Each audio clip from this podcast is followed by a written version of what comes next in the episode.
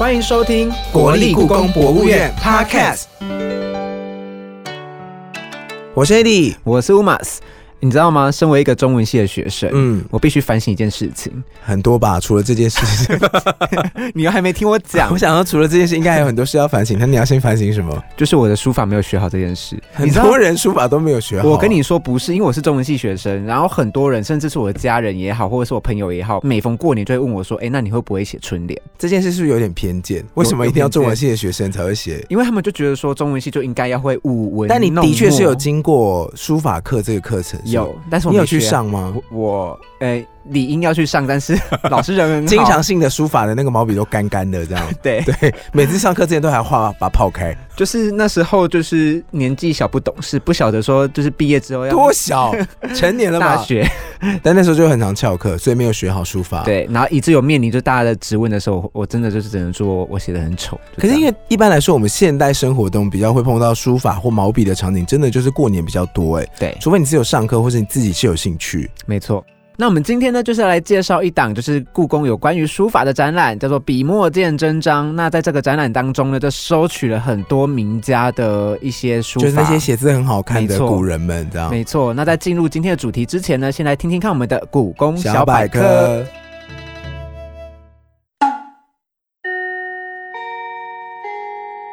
孩子们，上课喽！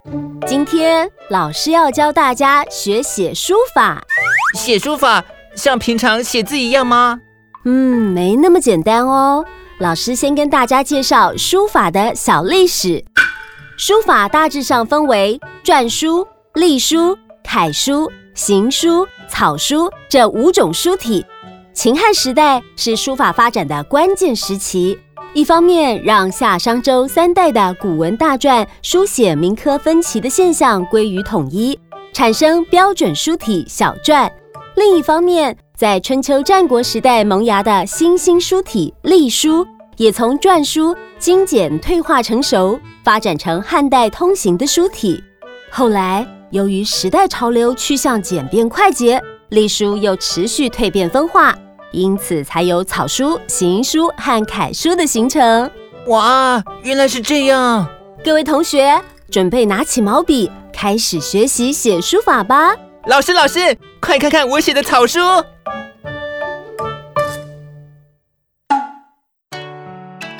听完刚刚的故宫小百科，接下来我们要聊聊故宫的书法展。这一次的笔墨见证章，我们邀请到了书画处的方令光助理研究员，欢迎老师。方老师，欢，迎，欢迎自己来，我好像不用欢迎，老师可以欢迎自己。没关系。啊，感大家好。感感谢主持人的邀请，还要感谢各位听众，谢谢。老师刚刚说你把自己切换成主持人的身份，那不然你就用主持人的身份稍微介绍一下这一次的书法特展里面有哪些特别的文物吧。没错，这个笔墨见真章的展览呢，它是一个例行展啊，是就是一年到头都有，嗯。那一共换四次，所以每一档展期是三个月。嗯，那么我这一次作为策展人，就有点像是一个呃视觉节目的主持人啦、嗯，那这一次呢，因为他刚好遇到了农历的新年。是。哦所以我在挑选展件的时候呢，我特别选了在作品的文字内容里面包含“橘子”的“橘”这个字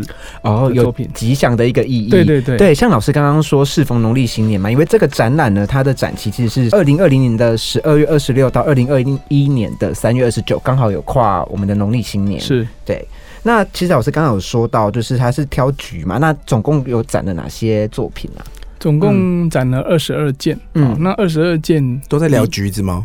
它的文字内容里面都一定有提到“橘”这个字。哦。那他会提到面面，它的面相嗯。啊，涵盖的很多，有的是诗里面啊提到了橘子，嗯。有的是专门针对橘子借题发挥，嗯，然后来谈这个人生的大事，所以都不一样，哦。面向很多。老师，你刚才提到橘嘛，那我自己身为一个创意人，我自己觉得说这个创意很厉害诶。那这是你自己想你说用橘子来写，还是就是去，因为书法作品这么多，但老师从里面去偏偏偏是找了一个哎“橘”这个字，对，那我就很好奇说，老师当初是怎么发想到这这样子的一个策展方向？爱吃橘子？这个是因为前辈有提提供了他别的策展经验，然后我就连接起来，哦。是这样子。哦。以前故宫有没有这样子来选过展件，我、嗯。我不清楚。嗯。但是就是说，因为前辈的经验我学习了嘛，嗯。所以也可以说有传承吧。那刚我提到说有人是借橘子借题发挥，我个人对这个比较有兴趣。嗯请问橘子有什么好借题发挥的？好，这个就是有一个很有名的故事，大概是在西元前六世纪嗯哦，春秋战国时代的是晏子，燕子他是齐国的宰相嘛，啊然后是他就出使到楚国去了嘛。是然后他到楚国去的时候，你们应该有听过那个故事啊，楚王开小门啊，让他钻狗洞啊。啊有哦因为燕子很矮，对。对，嗯，然后他就说：“哎、我我是去狗国，我才钻狗洞嘛。哦我现在又不是来狗国，干嘛是伶牙俐齿，，对，对他是一个外交家嘛。是是你的话，你是不是会生气的走掉？我就会走狗洞，这样子很没有节操哦。没有节操。老师继续把故事说完，好对不起。那么他到了这个楚王的大殿上呢，楚王呢就抓了一个齐国人来说，这齐国人到楚国当小偷。嗯那么晏子这个时候呢，知道自己的国家被羞辱了，他立马就说：这个人在我们齐国的时候啊，都是正人君子，他是来到你们楚国才来当小偷，那是为什么？就好像橘子，橘子在江南呢，它长得很好，很大颗又很甜，它移到江北去呢。啊，因为江北的环境不好，风土不好，水土很差，才害它变得又小颗又酸。所以这个奇人到楚国变坏人，你看看是谁的责任？哦，是什么南橘北枳吗？对纸的概念，哦，但刚刚那样燕子讲这样不会被撵出去吗？对啊，还是以前战国时代都很很常做这种事，就羞辱来羞辱去的。楚王也蛮大方的，他就没有计较。啊他做这种事还大方。他他说：“ 哎，宽容宽我本来要羞辱你的，结果没想到自取其辱。”我说好好好，我的智商没有你高。哎那这边都可以提，就可以看到，就是橘子它其实是有这个故事是在比较晚的文献《燕子春秋》里面记载下来的。那至于燕子本人到底有没有这个事情，我们先我我是不清楚。是是，但是这个故事很早就有了。我们是在展览当中可以用书法帖看到这个故事，还是这个故事就是说，你刚问我说橘子，橘子的它的意义嘛。嗯那在中国传统里面，从这个时候开始呢，橘子就映入了大家的脑袋里面。哦，然后开始被文学所引用。对，后来就有屈原嗯啊，这个屈原写了一篇叫《橘颂》，是橘颂橘子的橘嘛，然后这歌颂的颂。是好哦，那么他就讲说，这个橘子啊，它喝甲除了好吃、是。长得漂亮之外呢是，它更重要的，它的这个特性就是说，它是在哪里土生土长，它就是呃有这种爱护它原本土生土长那个土地的意思。因为屈原非常非常爱爱国。爱国。爱楚国，对对，所以他这个橘颂，他讲是讲表面上是讲嗯。橘树，事实上是在讲他自己。哦。嗯所以橘子、橘树从屈原写了这个是。橘颂之后呢，它就变成一种理想、忠贞、爱国的化身。是那历代就会歌颂他，是包括像后来的这个苏东坡也是。是那我们这一次展间里面想，我比如说我选到了苏东坡，选到了明代沈藻嗯他写的《菊赋》嗯啊，这个都是跟屈原有直接关系。嗯，所以说，其实老师刚刚上一段的分享啊，就是在讲说书法中它的“菊”这个字，它其实是有一个脉络，或者是说有个文化的意涵在对的。对，哦，这很有意思。在中国传统文化里面，嗯。对。那苏东坡除了呼应屈原啊，对这个橘子有这个理想人格的表现象征之外呢，嗯。当然他也写过这个橘子本身好吃啊，然后他吃了橘子之后，让他人生的况味，嗯。哦，让他。他也有这种单纯说好吃这种写法，当然当然不止写到这个，嗯。写到这个之后，更重要的是要联想，要引申出去，让它跟人生哦要能够结合在一起。真的是文好哎。对啊，小小的橘子，没想到也可以被这样发挥呢。当然，嗯当然，我可能就只是想说这一颗好像籽比较多，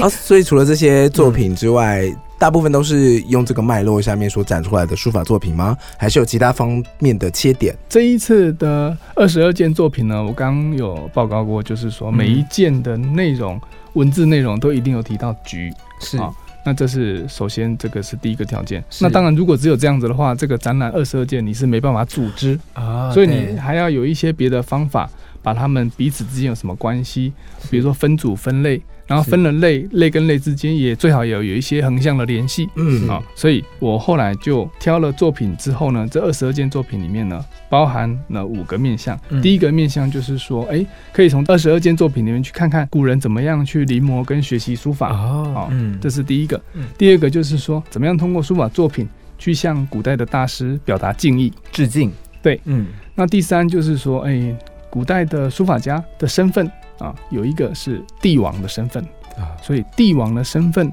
他推动书法，他自己写书法怎么做啊？所以嗯这一次的展件里面也有包含这个部分嗯。那帝王他推动书法，后面就会下面就会有很多人愿意去学嘛，嗯学他喜欢的那种风格。那这种风格就是我们后来讲到明代、清代的所谓管格体，管格体很多人就是学，嗯嗯。所以这个管格体在这一次的作品里面也包含进去。老师，这里我要稍微往回推一点点，是不是瘦金体也是帝王的？对，嗯，瘦金体就是宋徽宗的作品。嗯是哎，那大家可以介绍一下这两个体吗？管格体跟受精体。哦，它是不太一样。瘦金体是。专门指宋徽宗他写的这种书法风格。啊嗯那因为他的这个书法风格学习的人并不多，嗯。所以他不能称之为管格体，嗯。或者是台格体。哦。那要称之为管格或者是台格，嗯。就是说这个在官场上很多人学的，嗯。就是大家写出来的字风格都长这样，对，很类似，那就是现在的标楷体啊，类似，或新细明体，就是类似。报告都是用这个格式。类似。嗯。那其实说在我们这次展览中，就像老师说的，有有展到管格体的作品嘛？那我们稍后再跟老师深入聊。那老师刚刚有说其他的面向是最后一个面向就是真伪，哦，真的嗯，跟假的。啊，那我这一次也展了一件所谓王宠嗯，名下的作品，但是市长我认为这一件作品应该是假的。哦，怎么说呢？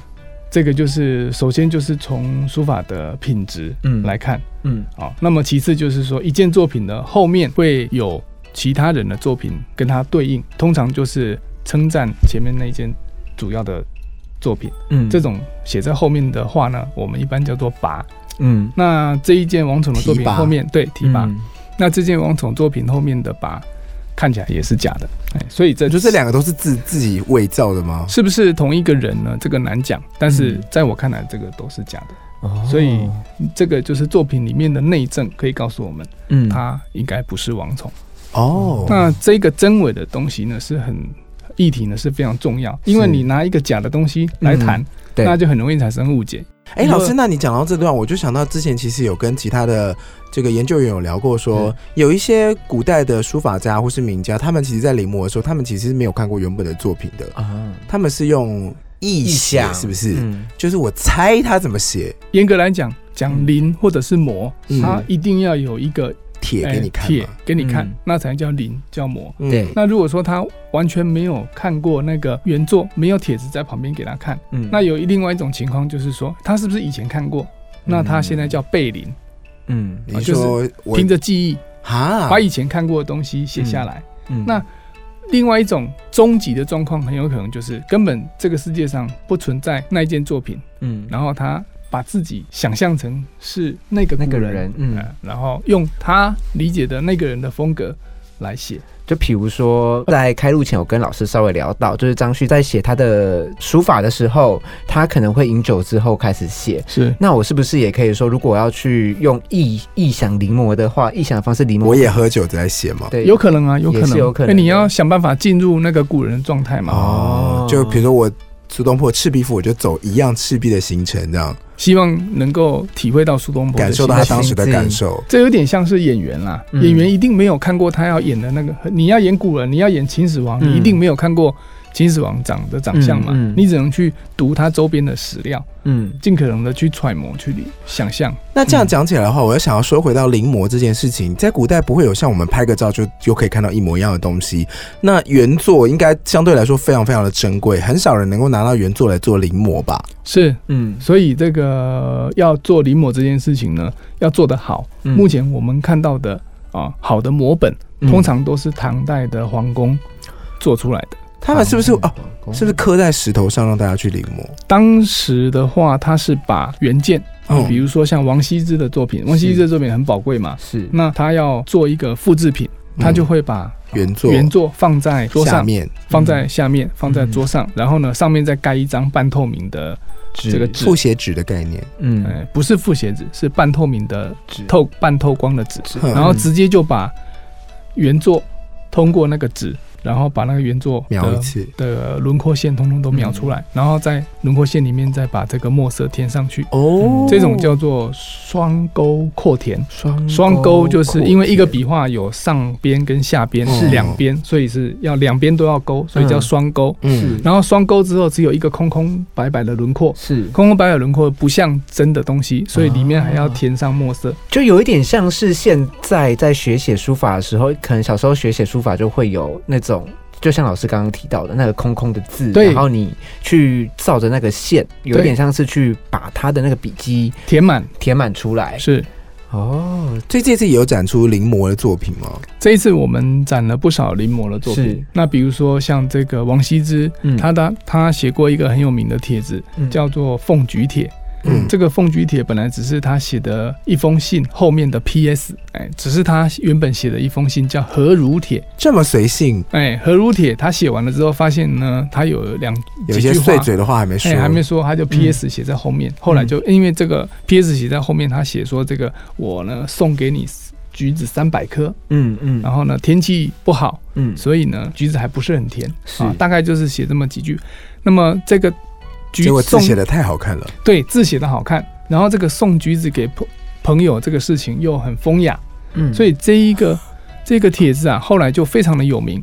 唐代的人呢，作诗像是韦应物啊，他就用了这个典故。嗯那字写的好，文句风雅，事情本身很风雅，再加上有这个写诗人推波助澜，所以这个帖子就越来越有名了，越来越红了。就他前面那一篇反而还比较不红嘛。，对前面那一篇就就跟他就就有有一点大家就脱钩了，大家就忘记了前面嗯。那这一件作品呢，这个何如帖啊、凤菊帖，在我们故宫有一个唐代的嗯。双钩扩填本，也是我们的国宝。嗯。哎平安、何如、凤菊三帖，现在裱成一卷，哇，裱成英卷。那么因为这是国宝，所以我这一次没有办法展它，啊啊，没办法展它。但是这一个平安、和如、凤举就是双钩阔田临摹，一特别就是摹这个字，嗯，摹其实精准的定义就是我刚刚讲的，是做复，复制品，嗯，最好能够做到所谓的嗯嗯。下真机一等。对。下真机一等的意思就是说，真机如果已经消失了，你这个就等于是哦下真真机是在它次的，对。可是它可能有啊跟跟真机一样的等级。对对，对。其实是一句赞美的话。哦。哎，下真机一等不是说你真的很差，古代的很影印懂。嗯因为我在想一件事情，就是说老师有先提供一些图给我们看，那我发现那个临摹真的临摹的很像、哎，是是非常像，但是几乎可以算是快一模一样。那可能就是用刚刚老师说的那个手法吧，用一个半透明的纸。这个我这一次的展件里面是哈、没有你刚刚说的那么像的作品。啊，真的哦，，对是有临摹但不像的吗？是我这一次的展件里面基本上都是零。都是零，哎，模的话呢，只有一件，嗯就是后来的刻帖，嗯把王羲之的我刚刚讲的那个是，凤菊帖，要把它刻成字帖。嗯嗯那要刻成字帖的时候呢，它可能会运用模的技术。嗯哎，那么这一件就是我这一次展的。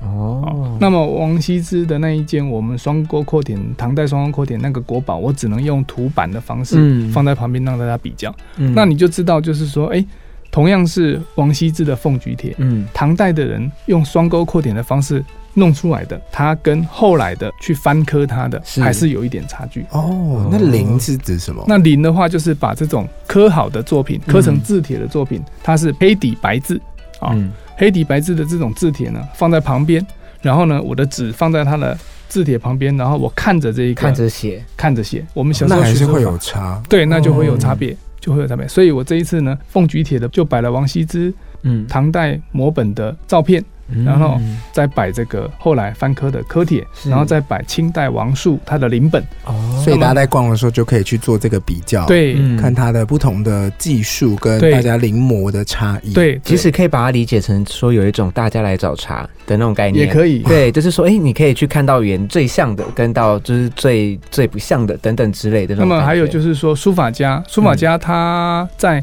学习书法的过程里面，他一定要临摹嘛。嗯。可是临摹它只是一个过程，嗯。因为你临摹的再像，你顶多就是跟原作一样，一样。你没有是创意。是。所以要成为一个书法家，更需要具备的是融会贯通。对，把嗯。自己的个性、把自己的能力跟创意再想办法加进去。是。所以你可以说王树他在临的时候呢，嗯。他一方面要照顾到他要临的对象，是。然后另一方面他也要照顾到我要怎么样去表现我自己的创意。嗯所以那个中间会有一点差距，有一点不一样，也是可以理解的。它的差异会到很明显，比如说我他这边要勾，可是我就不勾，他不勾，哎、我就勾，有可能，哦有可能。那老师，我们刚刚讲临摹啊，那你在这一次的展览当中有一个致敬嘛？那致敬跟临摹它是差在好，那么嗯这个致敬的部分呢，就是说，我认为这个致敬的部分，它的表现的方式比临摹要更多一点，嗯空间更大一点。因为临摹你可能就是旁边还有一个帖子可以看，可以看，嗯。然后呢，既然是讲临摹，虽然跟这个帖子不可能百分之一百一样，但是基本上也不会差太多。嗯。哦，还是可以看得出他们有密切的关系。嗯。那我所谓致敬的话呢，它很可能就是说旁边根本就没有一个帖子。嗯。啊、哦，那没有一个帖子，我只是运用我所理解的嗯。王羲之的风格嗯，来写我自己要写的话。哦。比如说像赵孟俯，嗯。赵孟俯他是学王羲之非常有名的。是。那他我们这一次展了一件他的柔毛帖，嗯。柔毛就是很柔顺的这个毛笔啊嗯。毛。那么他写这个也是他的信，嗯。他只是写一封信，写一封信，他当然就是写他自己的事要讲的事情。可是他的书法风格完全是从王羲之来的。嗯。哦，他加进他自己的一点创意。嗯。那你从这个角度去理解，你如果看到这件作品的话，你可以看推回王羲之，对，可以推向王羲之。嗯。你可以了解到，哎、这个赵孟俯跟王羲之的关系。那赵孟俯他在写这个作品的时候呢，他脑袋里面一定有很多王羲之的书法在运作，嗯。他才有办法马上就应用出来。嗯。所以从这个角度讲，他心里面当然是对王羲之是一定是充满敬意的。虽然他在文句里面没有说我现在要向王羲之致敬，嗯嗯。那么等于他的所写所见都已经深深的被王羲之影响，是对，但他在想到自己的事情的时候，也都有很多他的影子。是。嗯哦，那像这一次呢，吴宽啊，他根本就是学苏东坡的书法。嗯那吴宽学苏东坡的书法，他写他自己的诗。嗯可是我们把吴宽的作品跟苏东坡我这一次展的展件，你拿来相比，同一个字你拿来相比，嗯真的是很像，非常的像。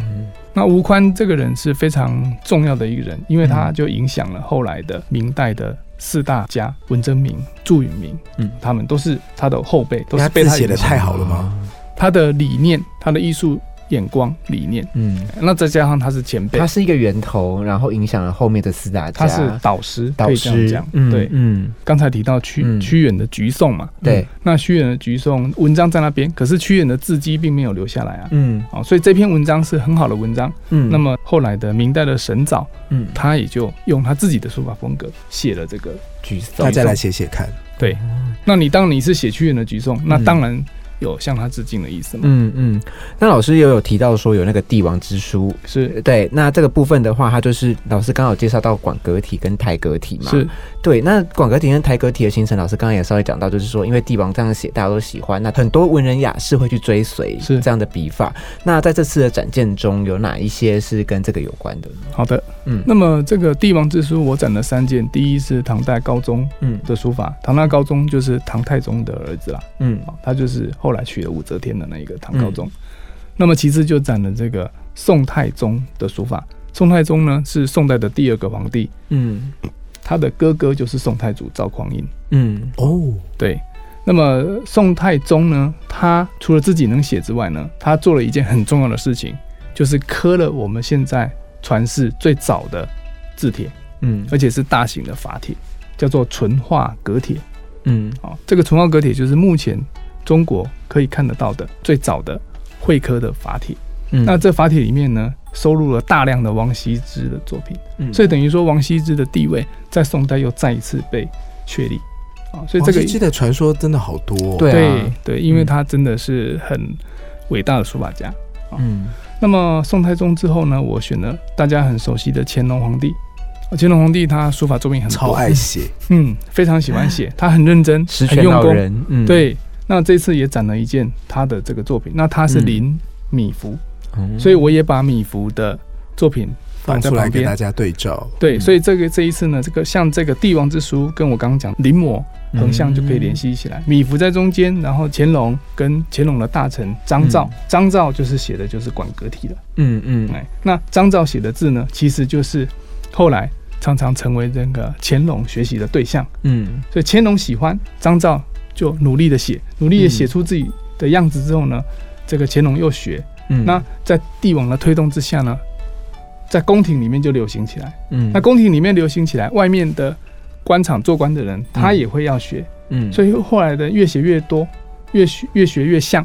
那大家都有一种共通的样子，嗯这个就是我们讲的管格体。那这样子讲起来，管格体它只是个流行，但它没有强制。譬如说，你知道，就是现在在一些文书上会有一些规定嘛，比如说，或者是古代，它会规定说什么字，比如说文书的那种格式是。的这种，它它是它没有规定，它没有规哦定，哎，它只是一个反映一个风气，一个嗯。流行的风气。嗯。那管格体呢，最严格的狭窄的的意思是讲说，你为了要参加考试，嗯你为了参加考试，你要写考卷，考卷的字你要写漂亮。嗯那什么样叫漂亮，什么样叫不漂亮，很难有一定的标准。所以呢，大家就去学官方最喜欢的、最流行的那一种。写管格体就没没错了。，对你写那它就不会有错，因为现在政府文书都用这个书体，嗯都用这种风格。嗯那你去考试就写他用的这个，嗯那你就比较容易这个被接受。所以最严格、最狭窄的定义就是指考试或者是写公文书用的那一种书法，那通常都是指小楷。嗯哎，像这个沈藻的这个《菊赋》，嗯刚讲他抄屈原，《嗯菊赋》就是明代的管格体。那明代的管格体呢，就是受明成祖永乐皇帝的影响。明成祖永乐皇帝呢，喜欢的书法家叫沈度，嗯沈度写的这一种小楷的风格，他非常喜欢，嗯。所以他重用他。嗯，那你想要得到皇帝的重用，你自就要就要就写嘛，嘛。对，嗯。那学了之后呢，像是沈藻，沈藻就是沈度的儿子，嗯。所以嗯他就是学得很像。嗯。那这样子一代传一代，大家流行开来，嗯。所以沈度、沈藻写的就是明代的管格体。嗯。那我们故宫这个永乐大典大家都知道嘛？永乐大典就是有，我不知道没关系，没关系，是什么呢？等一下你 Google 就知道了。啊，好，这个明代的陈祖编的大型的百科全书，嗯。那当时又没有印刷机，他都要手抄。嗯。那手抄不是只有一个人抄啊，有很多人一起抄啊，嗯。很多人一起抄，你写一种，我写一种，写起来整套书不好看，嗯。会乱。所以大家的风格要统一字要尽量写的很接近。那这个很接近的书体，就是沈度他们留下来的所谓管格体。我原本的理解啊，就是我们要透过这次展览去了解不同朝代的星系谜题跟不同朝代的简呃标楷体，他们是怎么去生产出来，然后大家为什么是喜欢，就是老师刚刚说的谁临摹谁嘛，谁是源自于谁，那这些字体的产生又是何来自于何？但我不知道它背后其实运用的风格，在实际生活层面影响有这么多，嗯包括他写一本大家一起共同撰写的书，跟考试会不会被选上？嗯，是就是有一种古代的大型复印机，然后其实非常搞纲的感觉，因为像我们现在就是新细明体嘛，标楷体写出来就一样嘛，人肉复印机，对，人肉复印机，然后大家就是要。那么不同的时代确实有不同风格，像这个明代的管格体小楷，它是以这个沈度嗯，的作品啊，可以作为一个代表。嗯。可是到了清代，乾隆啊、康熙啊这个时代，乾隆、康熙他们喜欢的是董其昌嗯。的书法，所以管格体同样叫做管格体，但是它的样子又有一点变化了。哦就是因为这个时候就流行董其昌的风格。是比较董其昌他是学颜真卿，学米芾，然后他加入他自己的创意之后呢，把这个原本很壮硕的颜真卿写得非常的俊挺。那老师，就我们刚刚聊了这么多，比如说一直到了临摹，然后到向大师致敬，以及帝王的呃帝王的书写。那这个展览里面呢、不晓得你有没有还有其他要推荐给各位听众朋友们呢？可以去一定要看或者是亮点的地方呢？嗯，好的。嗯我这一次呢，主要就是说，希望大家能够多多比较我放在展场里面的几组作品嗯啊。那像这个互相临摹的作品，是它彼此有传承的关系，嗯然后也有新创的部分。嗯那这个只有通过这一次哇，把它一起并列。一起并列，嗯。那方便大家看，机会是蛮难得的。嗯。哦，那这个时候你就可以看到以前的大师怎么样去去学习书法，嗯。这是其一。那其二就是说，有一些作品呢，它是以前比较少展的，嗯。比如说我们提到馆阁体，清代的馆阁体，它是从董其昌的书法来的。嗯。那董其昌的书法在故宫当然有很多，嗯。但是呃也有一些是没有被展过的很好的作品。哦那我这次就展了一件。哦那像这个第一次展出的董其昌的好作品，它也可以跟我们其刚才讲到的帝王之书，还有这个管格这个系统做横向的连接嗯啊。虽然我刚才没有时间做仔细的介绍，但是这边也提醒大家。可以花时间看，嗯，像老师刚刚说到第一次展出啊，这里我们就在继续沟通一个观念，嗯，就是像这种在故宫被展出的展品啊，他们其实这一次被展出之后，下一次要再面面对世人，大概要隔多久？至少要十八个月以上，对，就是如果你现在没看，就要再等一年半，至少。嗯，至少等一年半才可以再看到它。对，机会难得，对。如果有时间的话，欢迎大家一起来对故宫看一下这次的笔墨见真章。是是对，那我们很谢谢呢，今天老师来跟我们分享这次的笔墨见真章的展览。那在呃节目的最后呢，其实呢，我们还有一个小小的单元呢，要来问问老师。那我们就要即将进入我们的比武招亲之故宫给问吗？比武招亲，故宫给问吗？那这是我们的故宫给问吗？就是想要问老师，因为我们刚刚问老师嘛，其实书法对您来说也是您的算是兴趣之一。那不晓得老师最喜欢哪一位书法家的作品啊？这个历代的书法家很多，然后呢，成就很高的也很多啊，在不同的时代，比如说像这个大家最常听到的，像王羲之，他的新书是非常的美观，嗯呃几乎就是说没有人会讨厌的啦，这是很不容易的。那么在王羲之之前呢，是会有人讨厌哦？有人写字会被讨厌吗？有啊有啊，这么有有必要这么恶毒吗？我写个信也要被讨厌？好，你既然问了这个问题了，那我就讲一个故事给你听好。好好好，南宋有一个人叫朱熹，对嗯，就是四叔。朱熹不是名家吗？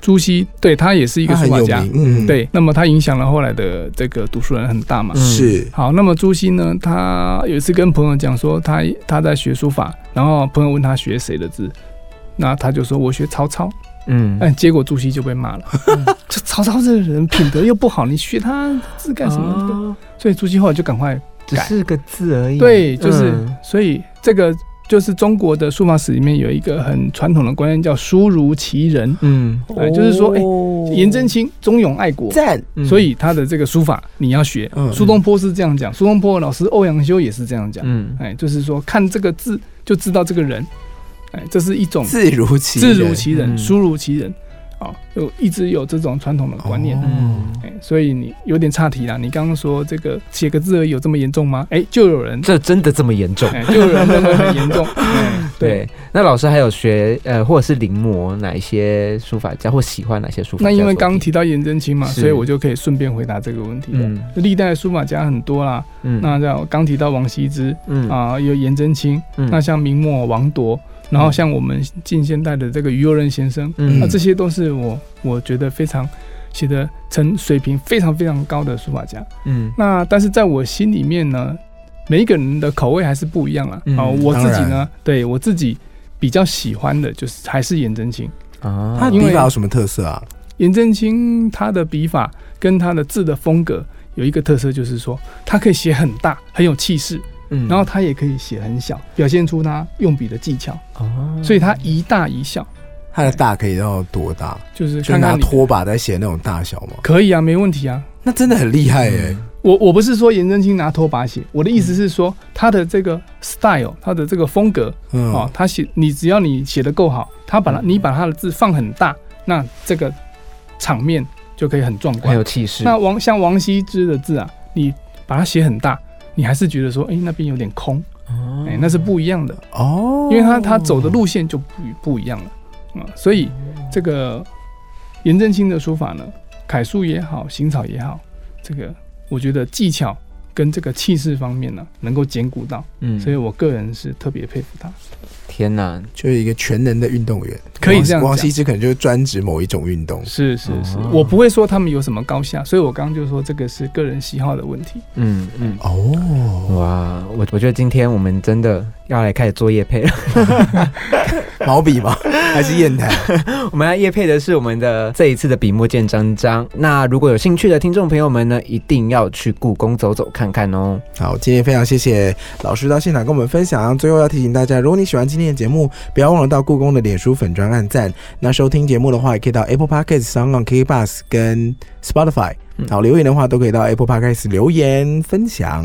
那看完展览的听众朋友呢，如果有比较喜欢哪个作品，或者是你有自己喜欢的书法家的话，也可以在故宫的粉丝专业呢留言给我们。那我们今天的节目就到这边结束啦，谢谢方令光方老师，谢谢大家，谢谢。拜拜，拜拜